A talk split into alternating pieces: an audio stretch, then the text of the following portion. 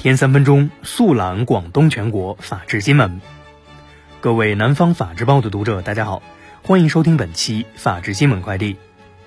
今天是二零二零年二月七号，星期五，农历一月十四。以下是广东法治新闻。二月六号，省法院、省检察院印发《关于依法严厉打击新型冠状病毒感染的肺炎疫情防控期间刑事犯罪的通告》。明确了疫情期间严打的十三类犯罪，通告自发布之日起实施。昨天，省政府正式印发《关于应对新型冠状病毒感染的肺炎疫情支持企业复工复产的若干政策措施》，提出应对疫情支持企业复工复产二十条措施。措施指出，国有资产类经营用房适当减免租金，国有大中型企业加大对产业链上中小企业支持等措施。记者从省国资委获悉，全省国资系统将减免各项费用约三十亿元，发挥国有企业在支持复工复产中的作用。二月四号，省生态环境厅和省卫生健康委联合印发《新型冠状病毒感染的肺炎疫情医疗废物收集运输处置工作指引》，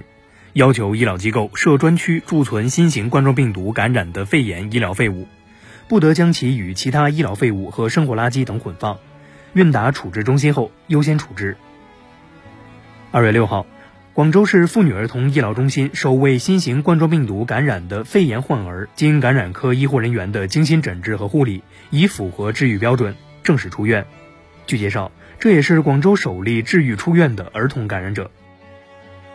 近日，广州警方查获涉嫌侵犯隐私的违法嫌疑人叶某、郑某。据悉，二月四号上午。郑某将多名曾乘坐某游轮的游客名单含个人信息发送给朋友叶某，后叶某又将上述游客信息转发至其所在小区的业主微信群内。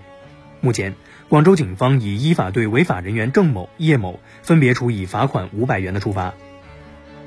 近日。惠州市仅用十天即完成了一家防护口罩企业从改造车间、升级厂房、办理医用口罩紧急备案到最终正式转产医用口罩的一系列流程。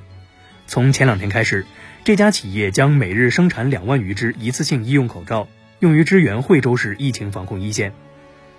以下是全国法治新闻。今天，国家卫健委官网通报称。二月六号零时至二十四时，三十一个省、自治区、直辖市和新疆生产建设兵团报告新增确诊病例三千一百四十三例，其中湖北省两千四百四十七例，非湖北地区六百九十六例。全国非湖北地区每日新增新冠肺炎确诊病例已连续三天下降。二月五号，一面戴口罩的男子将一白色塑料袋丢在西安新丰派出所门口，便迅速离开。塑料袋里装有两百一十七张人民币，总计一千零一元，还有纸片上歪歪扭扭的写着八个字：“我爱祖国，请转国家。”爱心捐款随后将通过正规途径转交相关部门。今天，国家监察委员会决定派出调查组赴湖北省武汉市，就群众反映的涉及李文亮医生的有关问题做全面调查。李文亮，男，武汉大学临床医学七年制专业毕业。武汉市中心医院眼科医生李文亮因最早于二零一九年十二月三十号向外界发出防护预警，而被称为“疫情吹哨人”。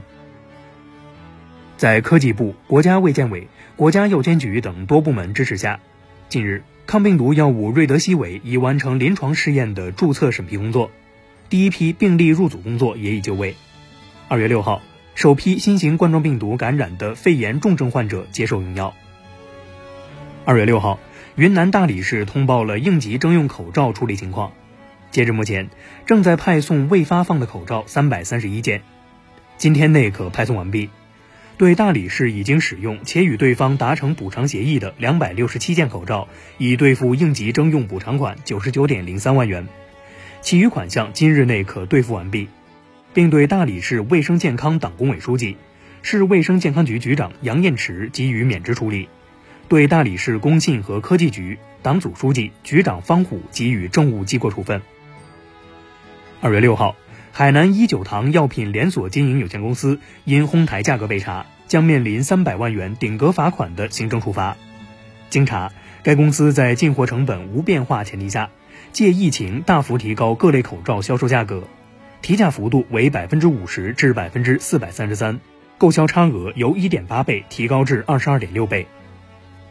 以上就是本期法治新闻快递的全部内容，感谢您的收听，我们下期节目再见。